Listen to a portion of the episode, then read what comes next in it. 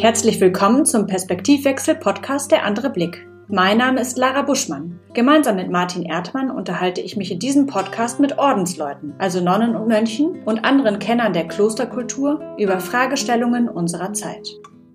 Mein Name ist äh, Martin Liss. Ich wurde beauftragt, diesen Podcast äh, zu produzieren, zusammen mit äh, Lara Buschmann und Martin Erdmann. Und in diesem Zuge habe ich zum ersten Mal was von Klosterkultur als Begriff und auch vom Verein Klosterland gehört. Ich bin ein kirchenferner bis kirchenkritischer Mensch und habe deswegen da relativ wenig Berührungspunkte, aber durch unsere Arbeit zusammen und vor allem durch die Arbeit mit dir, Lara, in unserer gemeinsamen Organisationsberatungsfirma, interessiert mich dann doch, äh, wie man auf die Idee kommt, einen Kloster-Podcast zu machen oder welche Idee dahinter steckt. Und ähm, vielleicht gibt es ja für mich auch noch was zu entdecken. Ich möchte aber auch gerne verstehen, was für euch die Motivation ist, normale Menschen, nicht Klosterbrüder und Schwester, hinter die dicken Mauern der Klöster gucken zu lassen ob ihr euch kurz vorstellen könnt, Lara, magst du anfangen? Ladies first.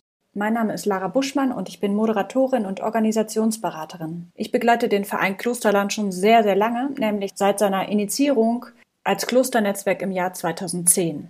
Damals war ich im Kulturtourismus und in der Regionalplanung tätig und beschäftigte mich mit der Frage, welche Potenziale kulturtouristische Netzwerke haben. Ein Verbund von Sparkassen ähm, beauftragte mich dann damit zu prüfen, nämlich genau mit der Frage, ob es sinnvoll wäre, die Klosterstandorte beidseits der Oder in Deutschland und Polen miteinander zu verbinden. So kamen die Klöster ganz unverhofft zu mir, denn auch ich hatte bis dahin ganz kirchenfern sozialisiert, wenn überhaupt nur als Touristin ein Interesse an Klöstern. Eigentlich erstaunlich, wenn man bedenkt, dass es bis heute rund 700 Klosterstandorte in Deutschland gibt und sie die christlich-abendländische Kultur ja mit, maßgeblich mitgeprägt haben.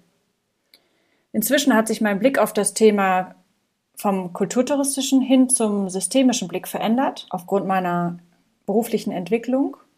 Denn wenn wir die Klöster als Inseln mitten in unserem Gesellschaftssystem sehen, können wir durch sie einen anderen Blick auf unser System, also unser Leben mit seinen Strukturen, Werten und Normen werfen. Denn im Sinne von Take the best, leave the rest, leben da ja Menschen eine Alternative, die traditionell und innovativ gleichzeitig ist. Also traditionell, weil sie auf einer sehr, sehr langen Tradition beruht und gleichzeitig innovativ, weil sie immer neu entscheidet, was man von den Veränderungen in der Gesellschaft mitmacht, wo man mitgeht und wo man sich denen widersetzt, weil man sie nicht als sinnvoll erachtet. Ja, bei mir ist der Zugang schon sehr lange vorbereitet worden. Schon bereits in der Schulzeit, weil ich das Glück hatte, auf einer Ordensschule zu sein.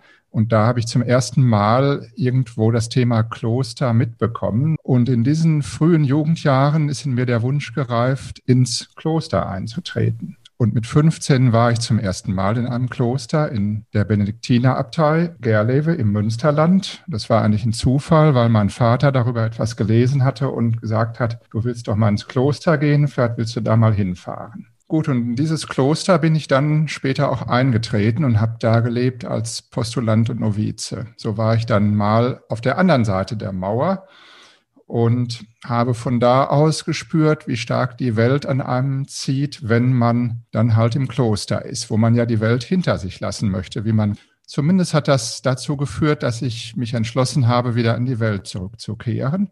Es war gar kein schlechter Entschluss, weil ich fortan beide Perspektiven in mir trug und vor allen Dingen erfahren habe, dass ein Jahr im Kloster so gut ist wie fünf Jahre außerhalb des Klosters. Gerade wenn man jung ist, äh, kann man da eine ganz enorme innere Entwicklung machen. Ich habe dann ganz andere Wege beschritten und bin schlussendlich zu Manufaktum gekommen und dort hatte ich die Aufgabe, vor über 20 Jahren ein Sortiment zu bauen mit dem schönen Namen Gutes aus Klöstern. Und das hat dann nach längerer Zeit zum Kennenlernen mit Klosterland geführt. So dass ich dort einen ganz neuen Raum kennenlernte in der Beschäftigung mit Klosterkultur, nämlich von dem Standpunkt erstmal vor sieben Jahren ausgehend, was passiert denn an Orten, wo keine Ordensleute mehr sind, aber mal ein Kloster war? Wie kann man Klosterkultur rüberbringen, ohne dass man wirklich das aktive Klosterleben hat? Eine Herausforderung, die aber auch ganz viel Freiraum gibt. Ja, und so ist eigentlich immer dieser, dieser Wechsel zwischen Kloster und Welt prägend für mich. Das heißt, du bist jemand, der das Innere von Klöstern kennt und Lara, du bist ein Mensch, der sich dem eher von außen äh, nähert, weil eben relativ religionsferne Herkunft und nie im Kloster gewesen. Was ist denn nun von dem Podcast zu erwarten, wenn ich äh, mir das anhöre? Ist das äh, ein, ein Blick hinter die Mauern und mir werden Geheimnisse enthüllt, die ich noch nicht kenne? Oder kann ich das Klosterleben nachvollziehen oder ist es eine Werbeveranstaltung? Was kann ich erwarten von eurem Podcast? Irgendwann ist der Verein zu dem Punkt gekommen, dass er gesagt hat, Tourismus machen alle anderen schon. Was es braucht an diesen Orten, wo eben kein Ordensleben mehr stattfindet, ist eine Beschäftigung mit dem eigentlichen Thema, nämlich was ist Klosterkultur. Und davon ausgehend hat der Verein sich auf die Fahne geschrieben, zu sagen, wir wollen Klosterkultur wieder relevant machen und zeigen, dass sie einen Wert hat in der heutigen Gesellschaft. Und so kam es, dass wir uns dann die Megatrends vom Zukunftsinstitut beispielsweise vorgenommen haben und gesagt haben, was sind denn die großen Megatrends und wie könnte man die aus dem Blickwinkel der Klosterkultur, der Klöster diskutieren. Und ähm, das hat sehr, sehr großen Anklang gefunden. Und so kamen wir immer mehr dazu, dass wir gesagt haben, es gibt bestimmte Fragestellungen in unserer Gesellschaft, die viele Menschen bewegen. Und da ist es hilfreich, eine neue Perspektive hinzuzunehmen, um das Thema eben anders bearbeiten zu können, als wir das machen, wenn wir uns immer nur im eigenen Umfeld bewegen. Fällt dir da gerade ein praktisches Beispiel dafür ein? Es gibt viele aktuelle Fragen, wie zum Beispiel, wie wollen wir eigentlich leben? Was bedeutet uns Arbeit? Was ist der Sinn von Arbeit? In Gemeinschaft leben oder die Versingelung unserer Gesellschaft, also alleine unterwegs sein, die Selbstversorgung, solche Themen. Und auch natürlich, wie finden wir Halt in einer Gesellschaft, die immer größer und unübersichtlicher wird? Wie finden wir Gleichgesinnte, ohne uns eben nur im eigenen Saft zu baden? Martin, ist es für dich äh, eine Motivation, diesen Podcast zu machen, Leute mitzunehmen hinter die Mauern? Oder warum machst du das als jemand, der mal drin war und bestimmt einen ganz anderen Blick hat? Klosterleben, das macht man nicht nur für sich. Da geht man nicht hin, um eine Karriere zu machen, sondern das hat einen stellvertretenden Charakter. Was bedeutet das überhaupt, eine Distanz zur Welt einzunehmen? Und das mache ich ja nicht nur für mich, das mache ich eigentlich, weil es immer in der Welt Menschen geben muss, der oder die einen Schritt zurückgeht und sagt, ich habe ganz bestimmte Ziele in meinem Leben, die kann ich nur erreichen, wenn ich eine kritische Distanz zur Welt einnehme. Nicht eine ablehnende, aber eine gestaltende Haltung zu meinem Leben habe. Und sowas ist halt Klosterleben. Geformtes Leben aus einer ganz bestimmten Perspektive heraus, nämlich weil ich den Sinn des Lebens suche. Im Kloster würde man dann noch etwas spezifischer sagen, ich suche Gott, das ist die große Frage, die man einem Novizen stellt. Bist du wirklich hier, um Gott zu suchen? Aber für denjenigen, der nicht an Gott glaubt, ist doch die Suche nach dem Sinn des Lebens nicht weniger wichtig. Manchmal vielleicht sogar sehr viel drängender, weil er ja niemanden hat, der ihm das Leben erklären kann, außerhalb der Welt. Das ist ja der Vorteil, wenn man an Gott glaubt, dass dort noch jemand ist, der eine Überperspektive hat. Und so ist es eigentlich ganz spannend, mit solchen Leuten zu sprechen, die so eine Stellvertreterrolle zumindest zum Teil einnehmen, die bestimmte Dinge für uns stellvertretend machen. Also in dieser Klosterkultur stecken, die wir ja definiert haben als ein Experimentalraum, in dem man manches ausprobiert auf dieser Suche und vor dem Hintergrund eines Erfahrungshorizontes, weil ja Klosterleben schon ganz lange dauert. Das sind also auch Leute, die haben ein Bewusstsein, dass das, was sie da machen, schon etwas länger währt, als man wegen nur ihrer persönliche oder ihrer Familiengeschichte. Und das meine ich, das macht es total interessant, da mal zu hören, wie seht ihr denn diese Schlagworte, die in der Welt umhergeistern? Wie steht ihr denn zu den Themen, die gesetzt werden in der Gesellschaft? Sind die wirklich prioritär? Und wenn ja, welche Sicht kann man als ein professionell Suchender, und so könnte man vielleicht auch Klostermenschen bezeichnen, darauf haben. Auf eine Art sind Menschen, die im Kloster leben, ja am Rande der Gesellschaft oder vielleicht genau mittendrin, so wie im Auge des Sturms. Das kommt, glaube ich, auf die Sichtweise an. Auf jeden Fall sind es, glaube ich, sehr äh, interessante Menschen mit sehr besonderen Biografien. Was waren denn für euch so die überraschendsten Momente oder die im besten Sinne verwirrendsten Begegnungen oder das, wo ihr dachtet, huch, das ist ja jetzt ganz anders, als ich es erwartet hatte? Lara. Ja, mich interessiert ja vor allem diese dieser Vergleich zwischen Kloster und Welt im Sinne von, das Kloster ist eine Miniatur unserer Gesellschaft und dann können wir sehen, wie funktioniert denn das Zusammenspiel und worauf lassen wir uns ein. Und der Pater Abraham Fischer, den wir interviewt haben, der hat zum Beispiel gesagt, ja, wir sind hier 50 Mönche und leben hier und haben aber 50 unterschiedliche Lebensgeschichten und Lebensarten. Und das Spannende, dass es funktioniert ist, weil wir halt diese Form haben, die uns zusammenhält. Und wenn wir das jetzt neu aushandeln würden, dann würde es wahrscheinlich nicht klappen, weil wir uns nicht mehr einigen könnten. Und diese Form, die es schon so lange gibt, die unterstützt uns dabei. Und das Interessante daran ist, und ich glaube, das ist auch einer der wichtigsten Punkte, der vielleicht unser Leben von dem der Ordensleute unterscheidet, dass heutzutage, früher war das vielleicht anders, ähm, heutzutage treten Ordensleute eben in ein Kloster ein unter dem Bewusstsein, wie die Regeln dort sind und dass sie an einigen Stellen zurückstecken müssen, um sich der, der Gemeinschaft anzupassen und an anderen Stellen vielleicht voll auf ihre Kosten kommen. Und ich glaube, das Spannende daran ist, dass wir hineingeboren werden in unser Umfeld und eben in den meisten Fällen nicht diesen aktiven Schritt machen, zu sagen, ich begebe mich jetzt in dieses Umfeld, weil das mir liegt, weil es so ist, wie ich leben möchte. Ja, und das ist das, was Martin als gestaltetes Leben beschreibt. Und ich glaube, es ist, gibt auch viele Ordensleute, die nicht so stark reflektieren, aber wir haben uns natürlich Menschen ausgesucht, die das sehr wohl auf der Schippe haben, in welches Leben sie dort eingetreten sind und was das mit ihnen macht. Pater Abraham hat das, glaube ich, sehr, sehr gut auf den Punkt gebracht, diese unterschiedlichen Biografien und hat auch selber beschrieben, dass er halt nie unter 50 Prozent fällt, in, dem, dass er im Kloster sein wird. Was aber auch zeigt, dass nicht immer alles passend ist. Aber es ist halt eine bewusste Entscheidung, ähm, so möchte ich leben. Das fand ich, das fand ich sehr inspirierend und ähm, auf den Punkt gebracht. Also ich sag mal so, diese bewusste Entscheidung, das ist es wahrscheinlich schon, was ähm, manchmal den Ausschlag gibt, weil man ja auch von Berufung spricht und es wird alles Mögliche hineingelegt, auch an geheimnisvollem, mystischen in diesen Berufungsbegriff, obwohl man eigentlich am ersten Punkt feststellen muss, es ist eine ganz bewusste Entscheidung, so wie ich mich auch für andere Dinge im Leben entscheide, nur halt, dass es so im klassischen Sinne, so wie es bei mir war, man diese Entscheidung ziemlich früh trifft. Und als ich damals mit 19 im Kloster war, da bin ich so über den Friedhof gegangen, habe ungefähr geguckt, wo ich wohl mal begraben würde, was dann doch sehr plastisch ist, so eine Erfahrung. Denn du weißt dann, zumindest als Benediktiner in einem Orden der Ortsbeständigkeit im Gelübde hat, du wirst da aller Voraussicht nach sterben, wo du jetzt mit 19 angekommen bist. Und das zeigt einem dann, wie langfristig diese Entscheidung ist, die man ja eigentlich zunächst mal aufgrund von ganz unterschiedlichen Motivationen trifft.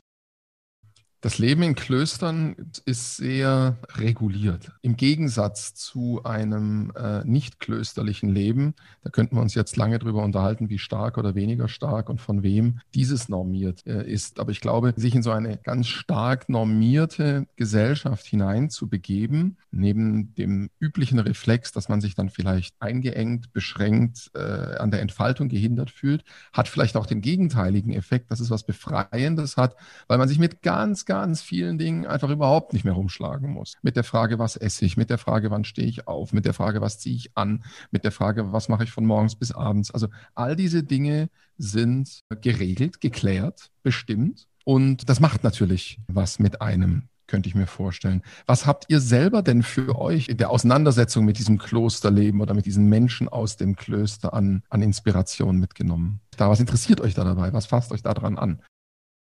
Da möchte ich direkt mal darauf antworten, auf das Normierte.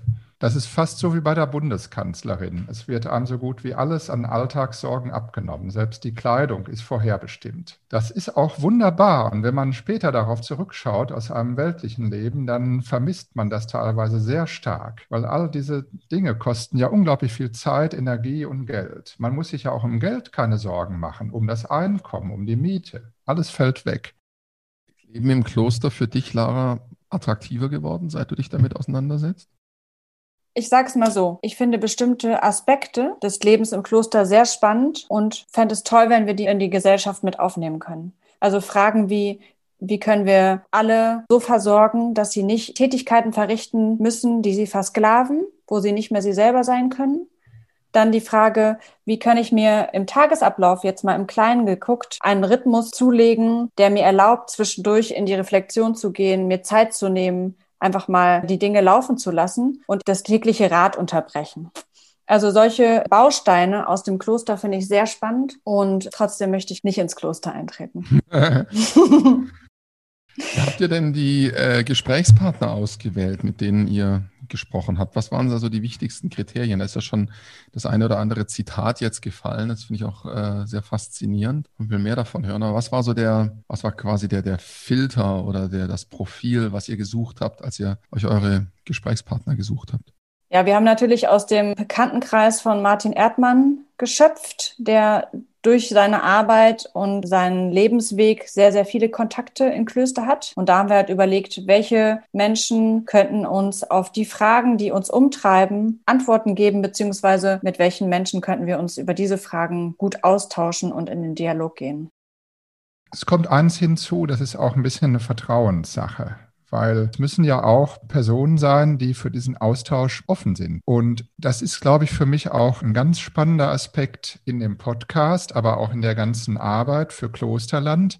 Das soll nämlich keine Einbahnstraße sein. Das soll ja ein Austausch sein, der auch ins Kloster was reinbringt. Ich habe schon oft darüber nachgedacht, dass ja die Klöster sehr viel machen an Veranstaltungen, Programmen, Gästehäusern, da kann man hingehen und seine Batterie wieder aufladen, wie man oft so schön sagt. Und ich frage mich manchmal, was geben wir den Ordensleuten? Das ist zum Beispiel in dem Podcast, dass wir fragen, was ist eure Erkenntnis zur Welt? Was ist euer Beitrag? Das heißt, ein Interesse daran, das über so ein exotisches Interesse hinausgeht. Das ist für mich entscheidend. Es ist ein Anerkennen dieses übergeordneten Beitrags. Und das können Einzelne durchaus sehr, sehr pointiert dann auch als Exponenten einer solchen Klostergemeinschaft auf den Punkt bringen.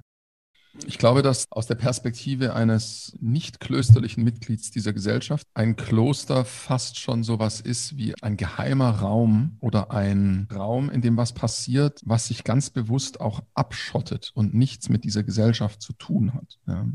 Und in dem Sinne finde ich dann die Frage des Beitrags spannend. Es gibt ja in dieser Gesellschaft nun mal Mönche und die einen sind noch abgeschiedener als die anderen und die einen reden ja noch nicht mal, ja, zum Beispiel. Und die anderen beten und die dritten meditieren und, und so weiter. Aber die haben also unterschiedliche Stufen von symbolischem oder tatsächlichem Nicht-Teil dieser Gesellschaft sein und sind es damit natürlich doch, weil man kann ja nicht nicht Teil dieser Gesellschaft sein. Und das ist dann schon spannend. Also was macht es eigentlich mit der Gesellschaft, dass es Klöster gibt oder andersrum formuliert, Wäre diese Gesellschaft eine andere, wenn es keine Klöster gäbe oder wenn es keine Klöster mehr gäbe? Ich glaube, meine Frage ist, ist dieser Berührungspunkt zwischen der nicht klösterlichen Gesellschaft und der klösterlichen Gesellschaft eigentlich seitens der klösterlichen Gesellschaft gewünscht? Du hast selber gesagt, Martin, da kann man nicht einfach so reinspazieren und sich mal eben umgucken und so.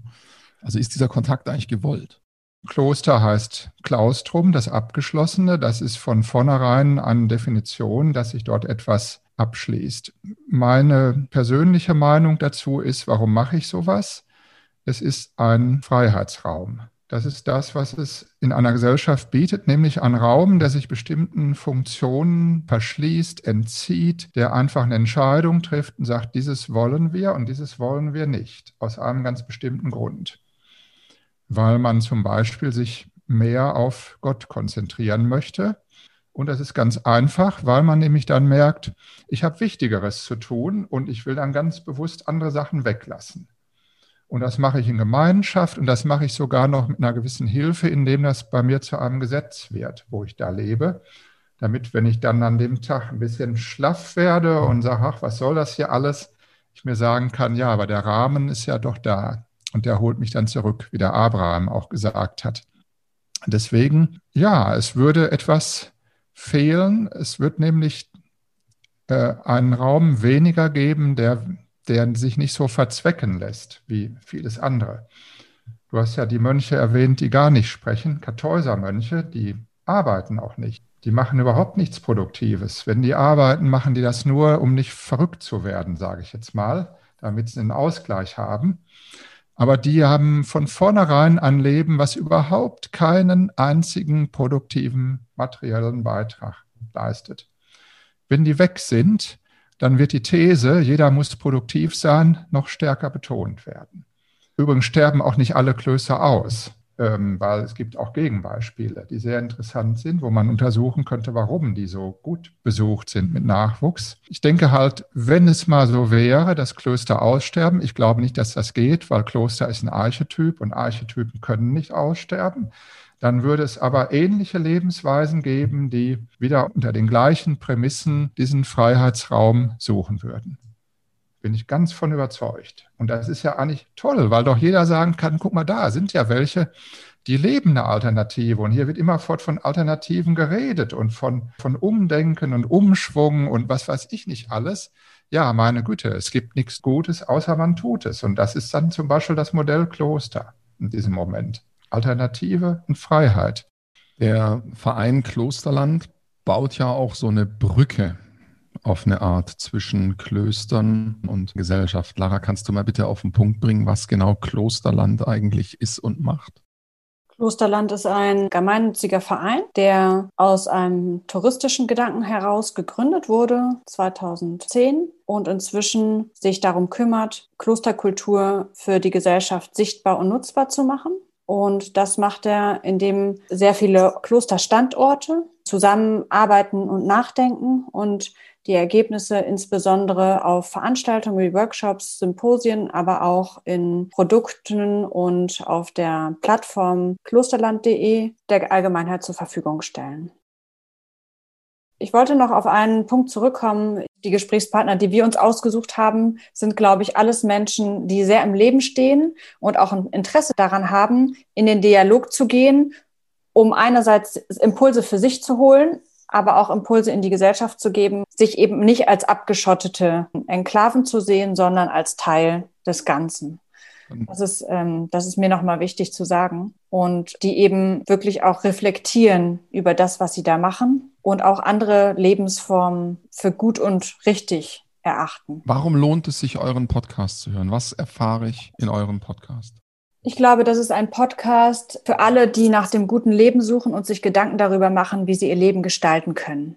Also für diejenigen, die auf der Suche sind nach Alternativen, nach einem authentischen Leben, die sich trauen, den Dingen auf den Grund zu gehen und ähm, vielleicht auch sich nicht blenden lassen möchten. Also sich im Prinzip enttäuschen lassen möchten, mit Bindestrich dazwischen, also echte Erkenntnisse bekommen, nicht nur über diese andere Lebensform, sondern auch über sich selber. Es ist eben gut, sich andere Sichtweisen und Menschen reinzuholen in seine Lebens- und Denkwelten, um die richtigen Fragen stellen zu können. Und ich glaube, dass die Klöster dafür einfach ein guter Gesprächspartner sind, weil sie vor allem auf den ersten Blick so ein anderes Leben bereithalten. Möchtest du was ergänzen, Martin? Warum ist das interessant, wenn du es versuchen würdest, auf den Punkt zu bringen? Naja, neben den Inhalten ist es für mich der Stil, in dem über etwas gesprochen wird. Denn ähm, meistens ist es so bei Klosterleuten, dass die schon relativ viel Persönliches auch bereit sind, von sich weiterzugeben. Das kann manchmal sehr tiefgreifend sein und trotzdem gibt es sowas wie Diskretion in diesem Stil. Es gehört ja auch zu den klösterlichen Tugenden, die Diskretio, die Unterscheidung der Geister, nämlich ja auch dann die Frage, Wem nützt das etwas, was ich da sage? Und das ist ja das Ziel unseres Podcasts, dass einem das nicht nur Spaß macht, sondern auch was nützt, dass ich zu Erkenntnissen gelange. Und dazu brauche ich halt Gesprächspartner, die das auch einschätzen können, die aus ihrer Lebenshaltung heraus ähm, sich bewusst sind, dass ich da jetzt weder belanglose Kinkerlitzchen noch äh, für niemanden wirklich nachlebbare Allgemeinplätze äh, erzähle. Wir haben es ja bei den Gesprächspartnern und Partnerinnen ja auch mit einem doppelten Expertentum zu tun wie wir es ja auch haben. Also ich bin einerseits Expertin für ähm, allgemeines gesellschaftliches Leben in Berlin und dann noch Expertin für Moderation und Organisationsentwicklung.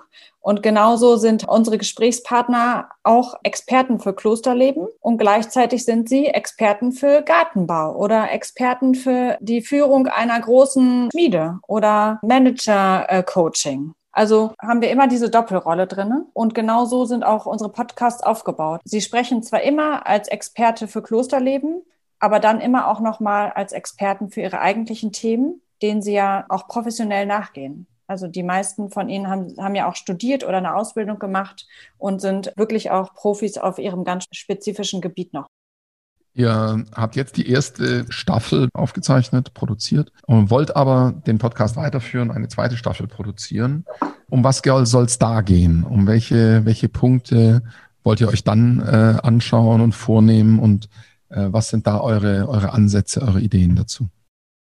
Wir haben gemerkt, dass es wirklich bereichernd ist. Deswegen machen wir weiter. Und uns ist klar geworden, dass ja dann doch nochmal dieser Heiligenschein über allem schwebt, wo wir uns noch nicht alles getraut haben. Und ich glaube, das wäre auch mal ein Ansatz zu schauen, können wir da noch ehrlicher und noch freier reingehen in die Gespräche. Das fände ich spannend.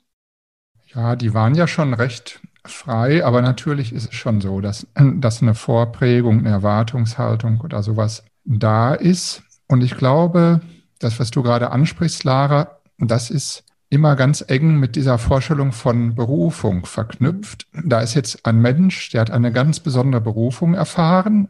Dieser Gedanke, dass das ja für jeden Menschen eine tiefe Sehnsucht ist, wirklich seiner Berufung, der inneren Stimme folgen zu können. Und ich übersetze das einfach immer nur in einen Flow zu kommen im Leben.